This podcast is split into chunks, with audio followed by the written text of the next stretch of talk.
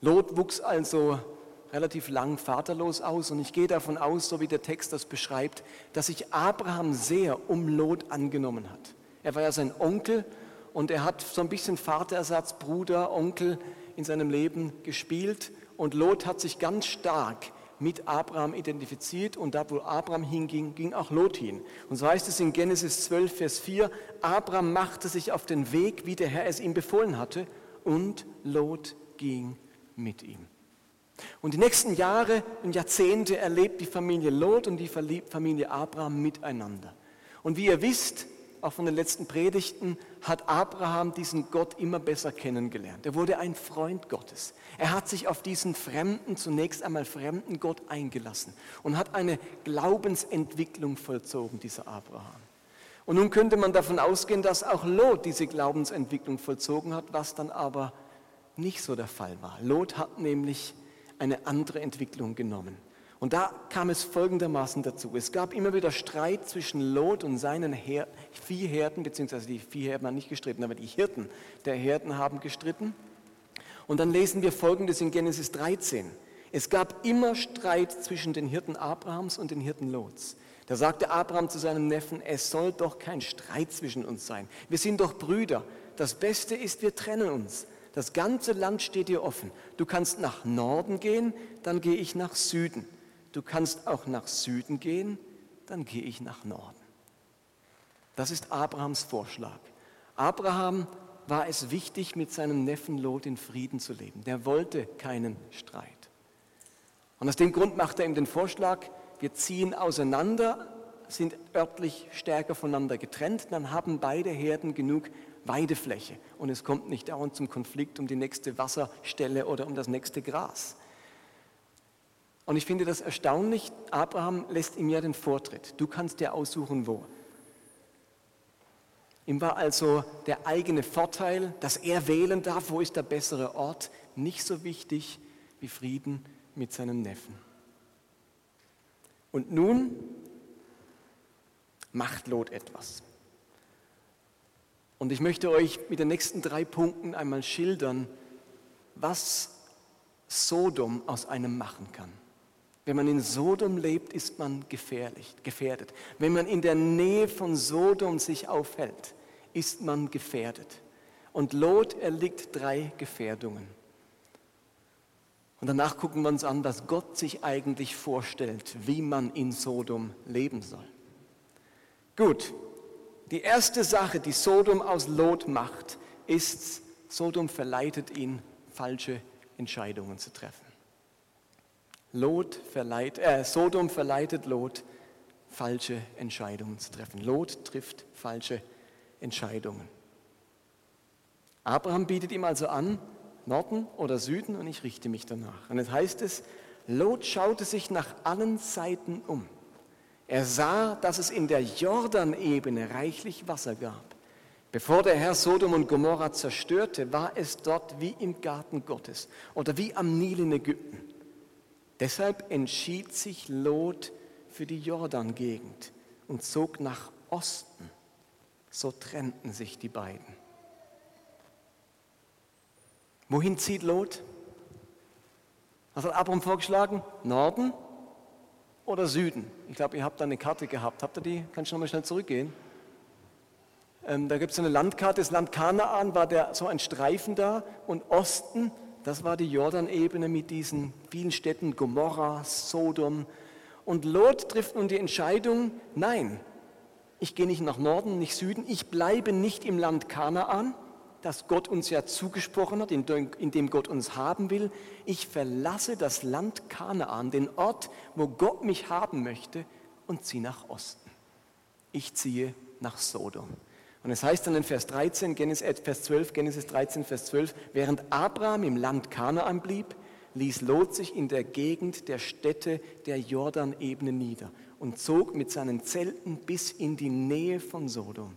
Die Bewohner Sodoms aber waren sehr böse und sündigten schwer wider den Herrn. Lot trifft eine Entscheidung.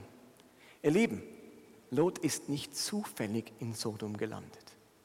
Wir haben gelesen, Lot entschied sich, nach Sodom zu ziehen. Es war seine persönliche Entscheidung, in die Nähe Sodoms zu ziehen. Interessanterweise heißt es ja hier, er, er blieb, zog mit seinen Zelten bis in die Nähe von Sodom im Kapitel 13. Wo lebt Lot in Kapitel 19? Wohnt er da noch in der Nähe von Sodom in Zelten? In der Zwischenzeit lebt er in einem Haus in Sodom. Das heißt, Lot mit einer Entwicklung. Erst war er ganz nah bei Abraham, in dem Land, das Gott für ihn vorgesehen hat, für ihn und Abraham. Und dann trifft Lot eine folgenschwere Entscheidung und sagt, ich verlasse den Ort, wo Gott mich haben will. Und geht erstmal in die Nähe Sodoms. Er nähert sich diesem Sodom an. Aber er hält noch eine gewisse Distanz. Und ein paar Kapitel später ist er mitten in diesem Sodom. Es hat ihn angezogen. Er hat sein Nomadendasein aufgegeben und lebt jetzt in dieser Stadt. Und ich glaube, dass manchmal unser Leben so beschwerlich ist in Sodom oder wir an einem Ort wie Sodom sind, nicht weil Gott uns dorthin geschickt hat, sondern weil wir selbst so entschieden haben. Die Arbeitsstelle, an der du bist und die jetzt so ganz schwierig für dein Glaubensleben ist und du dauernd in die Bredouille kommst, lebe ich meinen Glauben konsequent oder mache ich bei dem mit, was mein Chef von mir fordert, in die bist du nicht zufällig hineingeraten. Du hast dich entschieden, an diese Arbeitsstelle zu gehen. Und der Partner, der einem das Leben als Christ vielleicht ganz schön schwer macht, man wurde ja nicht verheiratet. Auch dort hat man ja bewusst eine Entscheidung getroffen. Oder das Hobby, das in so starker Konkurrenz zu meinem Glauben steht und mir fast es immer schwieriger macht, meinen Glauben noch zu leben oder genug Zeit zu haben für die Dinge des Glaubens. Das habe ich mir ja ausgesucht. Und wo ich mich aufhalte, wo ich durchlaufe in der Stadt, ob ich ins Drogen- oder ins Rotlichtmilieu einer Stadt laufe und dort spazieren gehe, das ist ja meine Entscheidung. Ob ich dann dort der Versuchung begegne und hinterher vielleicht in eine ganz schwierige oder sündige Situation gerate. Ich glaube, die Stelle macht eines deutlich. Manchmal ist man in Sodom, weil man so entschieden hat. Manchmal ist man in schwierigen Situationen, weil man es ganz bewusst darauf ankommen ließ. Ich glaube, das ist die Gefahr von Sodom. Es zieht einen magisch an, in die Nähe, in die Nähe und immer weiter hinein in einen Ort, der meinem Glauben nicht gut tut. Und da darf sich jeder fragen, wo mache ich gerade diese Entwicklung? Bin ich in meinem Glaubensleben gerade in einer Entwicklung, wo ich mich von Gott von Christus wegentwickle oder entwickle ich mich hin? Und das macht einen großen Unterschied. Steht ihr, wenn man frisch zum Glauben kommt, entwickelt man sich zum Glauben hin. Da ist man eigentlich in Sodom und merkt, wie man sich innerlich immer stärker wettentwickelt. Jetzt bin ich nur noch in der Nähe und jetzt bin ich irgendwie innerlich ganz weit weg von diesem Sodom. Und dann erlebe ich Christen, die machen den umgekehrten Weg. Die sind vielleicht schon viele Jahre gläubig und merken, wie ihnen diese Sodom mit seinen Verlockungen immer mehr Lust macht. Und sie entwickeln sich von dem Ort, wo Gott sie haben wollte, von ihrem Kanaan weg, immer mehr in Richtung Sodom. Das war die erste Schwierigkeit, die Abraham, äh, die Lot erlebt hat. Das zweite war, Lot schließt Kompromisse. Sodom hat ihn dazu gebracht, Kompromisse zu schließen. Es heißt in Genesis 19, Vers 1, am Abend erreichten die beiden Engel Sodom. Lot saß gerade beim Stadttor, als er sie sah stand er auf und ging ihnen entgegen. Er verneigte sich tief vor ihnen und lud sie dann ein. Lot saß im Stadttor. Wer sitzt im Stadttor? Lot war ja nicht irgendwie Stadtwächter oder sonst etwas. Im Stadttor zur damaligen Zeit haben sich die Ältesten der Stadt getroffen. Das war ein bedeutsamer Ort. Da haben sich die wichtigen Personen versammelt. Es wurde Gericht gesprochen, Gericht gehalten im Stadttor. Und wer befindet sich im Stadttor? Wer begrüßt die Neuankömmlinge? Wer ist sozusagen das Touristenbüro leibhaftig? Lot. Wenn ein Neuer in die Stadt kam, dann war Lot der Repräsentant Sodoms. Willkommen in unserer Stadt. Kommt zu mir, ich beherberge euch. Also er ist an dem Ort, wo sich die Crème de la Crème von Sodom getroffen hat. An einem bedeutsamen Ort, an einem exponierten Ort Sodoms hält sich Lot auf und empfängt die Gäste, die in diese Stadt kommen. Also wir spüren bei Lot, er will dazugehören. Irgendwo will Lot ein Teil dieser Stadt sein. Er ist da eben nicht dort zufällig aufgewacht und jetzt bin ich plötzlich in Sodom. Er hat sich immer mehr angenähert und jetzt will er ein richtiger Teil dieser Stadt sein und sitzt im Stadttor. Und gleichzeitig wohnt in Lots Seele, schlägt in Lots Inneren noch eine andere Seele, noch ein anderes Herz. Denn im Neuen Testament steht ein interessanter Vers. Dort heißt es in 2. Petrus 2, Vers 6, auch die Städte Sodom und Gomorra hat Gott zum Untergang verurteilt. Nur einen hat er gerettet, den rechtschaffenen Lot, der unter dem ausschweifenden Leben jener gewissenlosen Leute litt. Lot lebte ja mitten unter ihnen und weil er selbst sich nach Gottes Willen richtete, quälte ihn all das Unrecht zutiefst, dass er, dieser rechtschaffene Mensch, Tag und für Tag mit ansehen und anhören musste. In Lots Brust schlugen zwei Seelen, zwei Herzen. Da war dieses Element, ich möchte dazugehören, ich möchte Teil des Ganzen sein. Und die andere Seele, die hat gelitten unter dem, was sich da abgespielt hat in Sodom. Die hat das gequält, was er da gerade erlebt hat. Und vielleicht geht uns das manchmal ganz ähnlich. Ich finde das sehr interessant, dass er diese zwei Seiten an sich hatte. Lot wollte irgendwo beides, den Genuss und das Leben dieser Stadt und auf der anderen Seite Gottes Willen tun und gerecht sein. Und als ihn die Engel dann aus Sodom führen wollen, müssen sie handgreiflich werden, müssen sie ihn packen und aus dieser Stadt rausführen. In einer anderen Übersetzung heißt nämlich, ähm, Lot zögerte. In unserem Text heißt, als er noch nachdachte.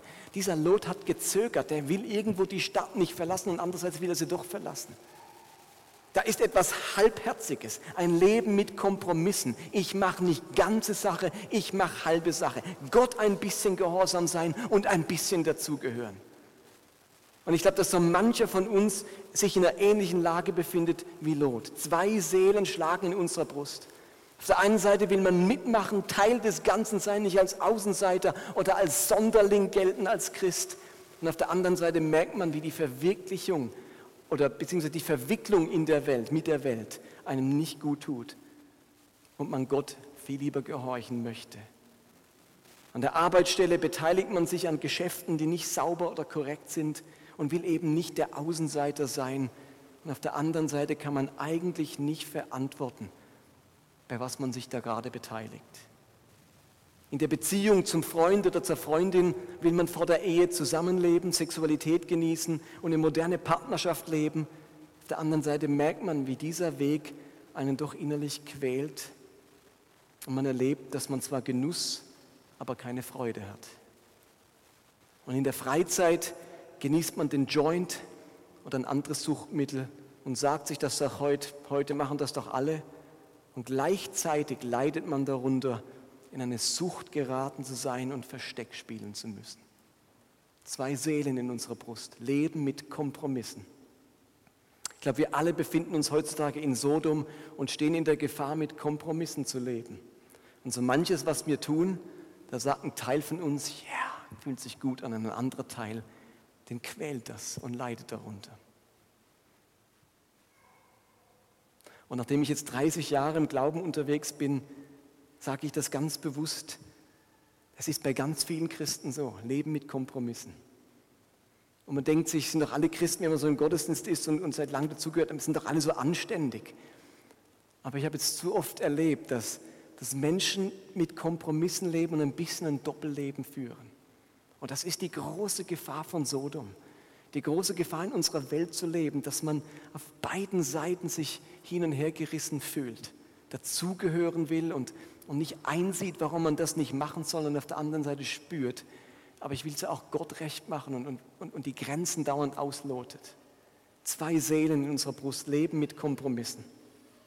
Und zu guter Letzt, was Sodom aus Lot macht, ist, er verliert seine Fähigkeit, schockiert zu sein. Er verliert seine Fähigkeit, schockiert zu sein.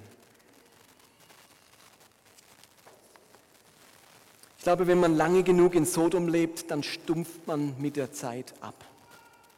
Und Lot verliert im Laufe der Zeit seine Fähigkeit, angemessen auf Böses zu reagieren. Erinnert euch, da kommen ja alle Männer der Stadt zusammen, um sich in ein neues, perverses Sexabenteuer zu stürzen mit diesen Gästen, die in die Stadt gekommen sind. Und als das, als Lot damit konfrontiert wird, ist er zunächst einmal schockiert über die über den Wunsch dieser Männer, aber wie er dann darauf reagiert, ist mindestens genauso schockierend.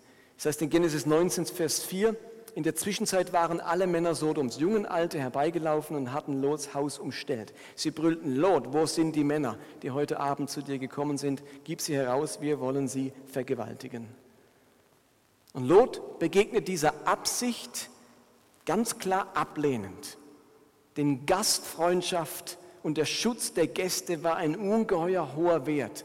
Und darum sagt dann Lot in Vers 6, Lot trat zu ihnen vor das Haus, schloss die Tür hinter sich. Meine Brüder, rief er, begeht doch nicht solch ein Verbrechen. Er sagt, nee, das geht nicht. Das sind meine Gäste. Mit Gästen kann man nicht so umspringen. Aber ihr Lieben, die Alternative, die er dann anbietet, ist mindestens so schockierend. Er sagt nämlich, Vers 8, ich habe zwei unverheiratete Töchter, die gebe ich euch heraus. Mit ihnen könnt ihr machen, was ihr wollt. Nur lasst die Männer in Ruhe, sie stehen unter meinem Schutz, denn sie sind meine Gäste.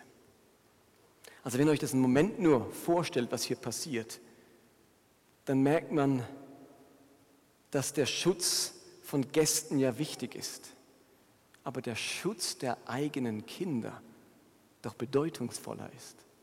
Und er ist ein Lot, der um diesen Gästen es sie zu schützen, seine eigenen Töchter an den Mob ausliefern würde, damit sie von dieser Masse vergewaltigt würden. Ich glaube, dass Lot in der Zwischenzeit seine eigene moralische Schlagseite bekommen hat. Bei Lot sind elementare Werte durcheinander gekommen. Sein moralischer Kompass spielt verrückt. Das ständige Leben inmitten des Bösen lässt abstumpfen. Wir tun plötzlich Dinge oder sind zu Dingen bereit, die wir früher abgelehnt hätten oder über die wir schockiert gewesen wären. Und ich habe mich gefragt, wo das Leben in der heutigen Gesellschaft mich dazu geführt hat, abzustumpfen und über manche Dinge einfach nicht mehr schockiert zu sein. Schockiert mich noch, dass jährlich in Deutschland über 110.000 ungeborene Kinder abgetrieben werden. Schockiert mich das noch? Schockiert mich noch, dass die Hälfte unserer Lebensmittel auf dem Müll landet? Bin ich dagegen abgestumpft, dass jeder sechste Mensch auf der Welt unterernährt ist?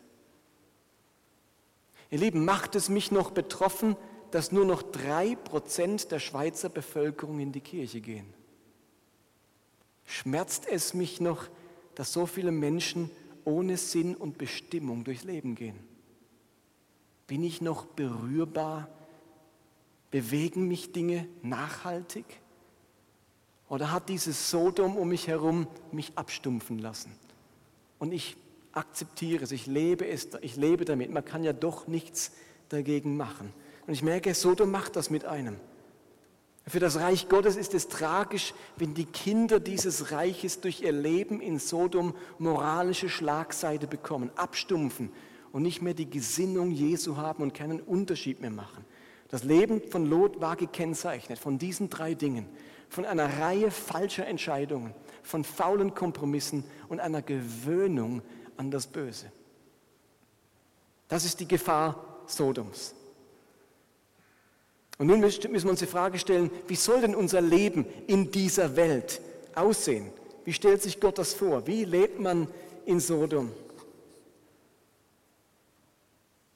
Und da möchte ich euch auch noch ganz kurz ein paar Gedanken weitergeben. Was muss meine Einstellung zu dieser Welt sein? Und ihr merkt, jetzt mache ich den Switch von Sodom zur Welt. Leben in dieser Welt, in dieser Gesellschaft, in dieser nachchristlichen, und oftmals so gottlosen Gesellschaft. Nun, das Erste, was wir unbedingt festhalten müssen, ist, Gott liebt diese Welt. Gott liebt Sodom, wenn ich es jetzt mal so sage. Im Neuen Testament vernichtet Gott Städte nicht mehr, sondern macht er etwas anderes.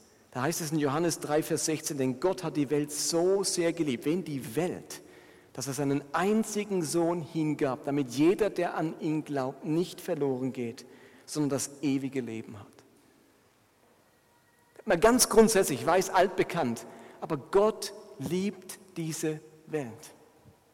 Gott guckt nicht vom Himmel herab und ist, freut sich auf die nächste Sinnflut und kann sich kaum zurückhalten, den roten Knopf zu drücken. Bang! Und die Erde explodiert. Gott sieht die Erde und es veranlasst ihn, sich selbst an diese Welt zu verschenken. Alles zu unternehmen bis zur Selbstaufopferung, dass diese Welt sich ändern kann. Gott liebt diese Welt. Immer wieder ganz wichtig zu wissen, auch wenn wir noch so negativ über Sodom reden, über diese Welt und unsere Gesellschaft, Gott liebt diese Welt. Und deswegen der nächste Schritt ganz logisch, wir sollen diese Welt lieben. Als Christen werden wir aufgefordert, die Welt mit der gleichen Liebe, die Gott zu ihr hat, zu lieben.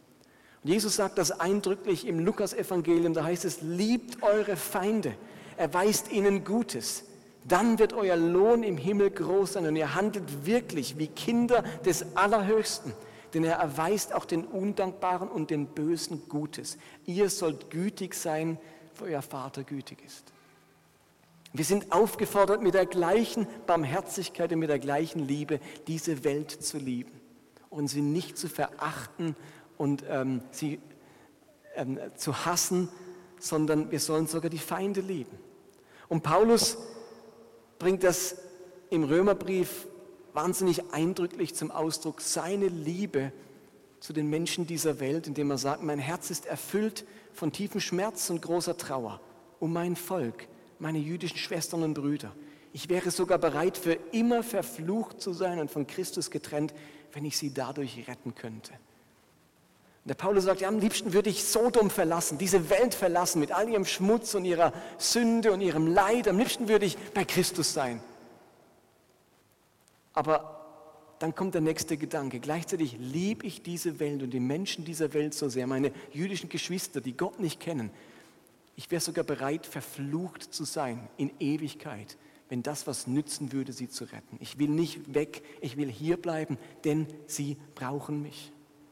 Eine ganz große Liebe verlangt Jesus von seinen Jüngern für die Welt und Paulus hat diese Liebe für sein Sodom, für seine Mitmenschen. Aber, und das ist die vierte Einstellung zur Welt, Gott verurteilt diese Welt gleichzeitig. Er liebt sie aber er verurteilt sie auch. Das ist die andere Botschaft an die Welt. Obwohl er diese Welt liebt, ist sie ein Ort, an dem sich alles Böse und Wiedergöttliche abspielt. Die ganze Welt ist schuldig vor Gott. Römer 3, Vers 19. Deshalb können sich die Menschen nicht mehr herausreden und die ganze Welt steht vor Gott schuldig da. Gott wird die Welt eines Tages richten. Aber gerade deswegen will er sie ja retten damit niemand in dieses Gericht kommt. Und logischerweise der nächste Schritt, wenn Gott diese Welt verurteilen wird, weil er mit der Sünde und den Werten dieser Welt nicht einverstanden ist, dürfen sich Christen nicht von der Welt anstecken lassen. Wir Christen sollen genauso wie Gott barmherzig sein und tiefe Liebe zu den Menschen dieser Welt empfinden aber wir sollen uns nicht von dieser Welt und ihrem gottlosen Wesen anstecken oder zu Kompromissen verleiten lassen. Davon redet das Neue Testament immer wieder. Ich möchte euch ein paar Verse noch vorlesen, wo Jesus uns eindrücklich sagt, passt euch nicht dieser Welt an, lasst euch nicht anstecken von dem Wesen dieser Welt. Obwohl ihr sie lieben sollt, obwohl ihr die Menschen lieben sollt, lasst euch nicht anstecken. Johannes 15, Vers 19 heißt es, diese Welt würde euch lieben, wenn ihr zu ihr gehören würdet. Doch ihr gehört nicht mehr dazu. Ich selbst habe euch aus der Welt herausgerufen. Oder 1. Johannes 2, Vers 15. Liebt nicht die Welt, hängt euer Herz nicht an das, was zur Welt gehört. Wenn jemand die Welt liebt, hat die Liebe zum Vater keinen Raum in seinem Leben. Oder Jakobus 4, Vers 4, dort heißt es, ihr Treulosen, ist euch denn nicht klar, dass Freundschaft mit der Welt zugleich Feindschaft mit Gott bedeutet? Wer also ein Freund dieser Welt sein will, der wird zum Feind Gottes. Wer ein Freund dieser Welt sein will, wird zum Feind Gottes. Jetzt sagt ihr vielleicht, Augenblick mal, das, das widerspricht sich doch. Du hast doch gerade eben gesagt, wir sollen die Welt lieben. Und jetzt sagt, heißt es hier, äh, wer, wer die Welt liebt, indem ich die Liebe des Vaters nicht, wie passt das zusammen? Aber da macht eben die Bibel einen feinen, aber entscheidenden Unterschied. Die Bibel trennt immer zwischen der Welt an sich als Ort, wo sich die Sünde und das Böse abspielt, die Welt mit ihren Werten, mit ihren Ansichten, mit ihrer Gottlosigkeit, mit ihrer Gottferne, mit ihrer Gottfeindlichkeit und den Menschen, die in dieser Welt leben. Den Menschen, die sich in dieser Welt und in diesem Umfeld befinden. Und die Welt mit ihren Werten, mit der sollen wir uns nicht anfreunden. Aber die Menschen in dieser Welt, die sollen unsere Freunde sein. Die sollen wir lieben von ganzem Herzen. Die Bibel macht all diese Verse, die machen deutlich, dass wir nicht mehr zu dieser Welt gehören und uns deshalb unterscheiden müssen vom Wesen und der Moral und dem Tun dieser Welt. Wir sollen ein riesiges Herz haben für die Menschen dieser Welt, aber das Wesen dieser Welt keinesfalls lieben. Man kann nicht gleichzeitig Freund Gottes und Freund vom Wesen dieser Welt sein. Lot hat das versucht und dadurch hatte Gott immer weniger Raum in seinem Leben. Die Denkweise und das Wesen dieser Welt darf uns nicht länger prägen. Wir gehören nicht mehr dazu.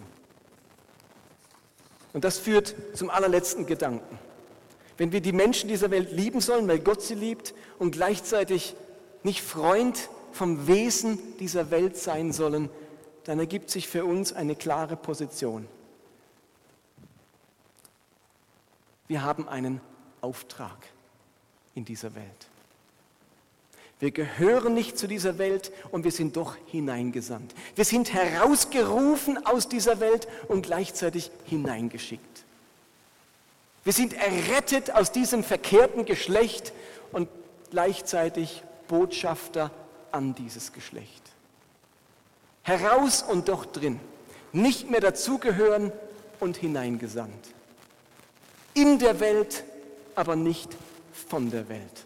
Oder wie ein Missionar das einmal gesagt hat, das Boot muss im Wasser sein, aber das Wasser darf nicht im Boot sein. Das Boot muss im Wasser sein, aber das Wasser darf nicht im Boot sein. Wir müssen in der Welt sein, aber die Welt darf nicht in uns sein. Unsere Liebe muss der Welt gelten, den Menschen, aber wir dürfen uns nicht dazu führen lassen, das Wesen und die Gottlosigkeit und die Denkweise dieser Welt anzunehmen und zu lieben. Und hier haben viele Christen über die Jahrhunderte einen Fehler gemacht. Christen haben sich immer wieder aufgrund der Feindschaft, die man zur Welt haben soll, aus der Welt zurückgezogen. Ich habe heute gerade eine Geschichte gehört, der Andreas Augustin, der letzten Sonntag da war, ich war heute wieder in Staufen in der Gemeinde.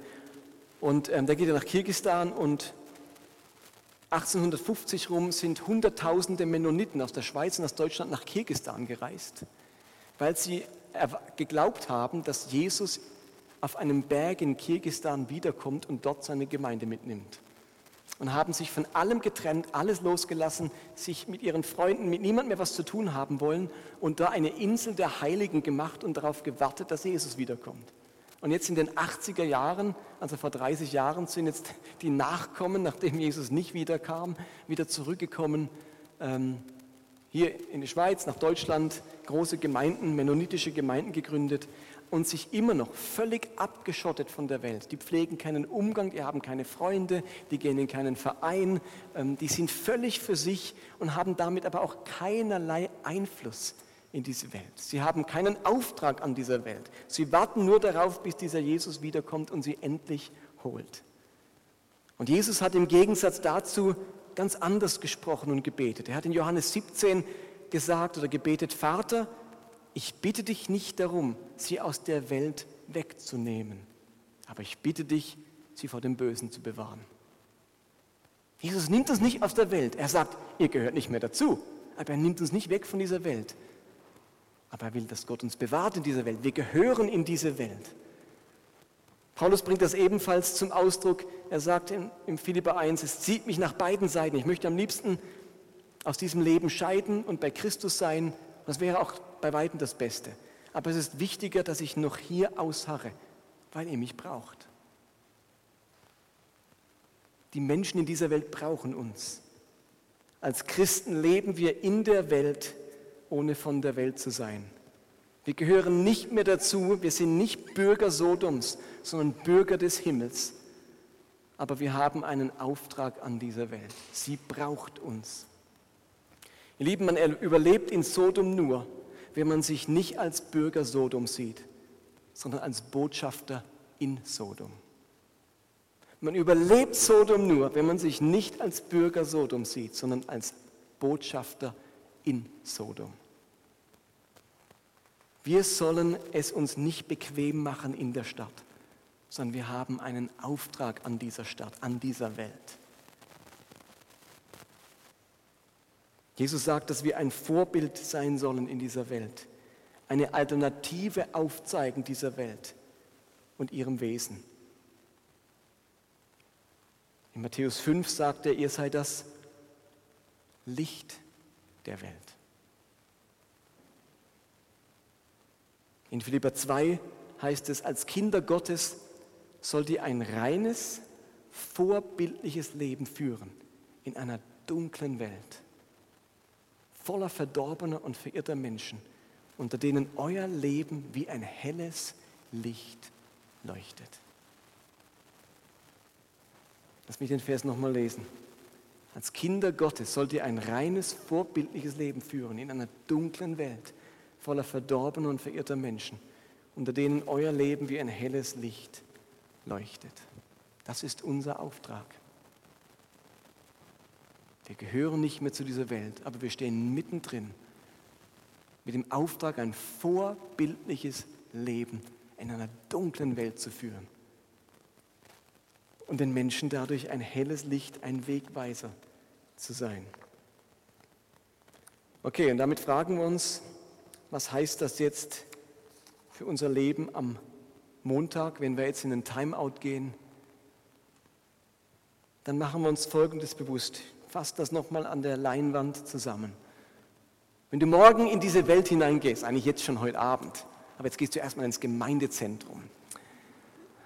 Das ist so wie das himmlische Jerusalem im Vergleich zu dem Sodom, in das du danach wieder gehst. Aber wenn du dann nach Sodom gehst, wie auch immer dein Sodom lautet, ob es deine Familie ist, deine Arbeitsstelle, der Stadtteil, in dem du lebst, deine Nachbarschaft, was auch immer. Wenn wir morgen wieder den Alltag gehen, dann tun wir das mit dem Bewusstsein, nicht mehr zu dieser Welt zu gehören. Wir haben mit der Bosheit und der Unehrlichkeit und der Zügellosigkeit dieser Welt nichts mehr zu tun. Und so leben wir auch. Wir gehören hier nicht mehr dazu. Aber mit Gott zusammen lieben wir die Menschen dieser Welt in meinem Umfeld und haben einen Auftrag an ihr.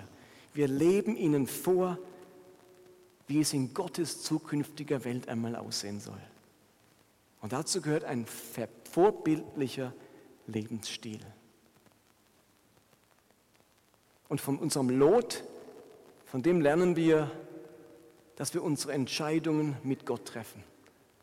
Dass wir Gott einbeziehen in unsere Entscheidungen, am Ende nicht tiefer in Sodom zu landen, als wir sollen. Und von unserem Lot lernen wir, in der Konfrontation mit dieser Welt nicht den Weg des geringsten Widerstands zu gehen und keine Kompromisse zu schließen. Und von unserem Lot lernen wir als letztes, uns durch das Leben in der Welt nicht abstumpfen und verdunkeln zu lassen, sondern ein Licht für die Menschen zu bleiben.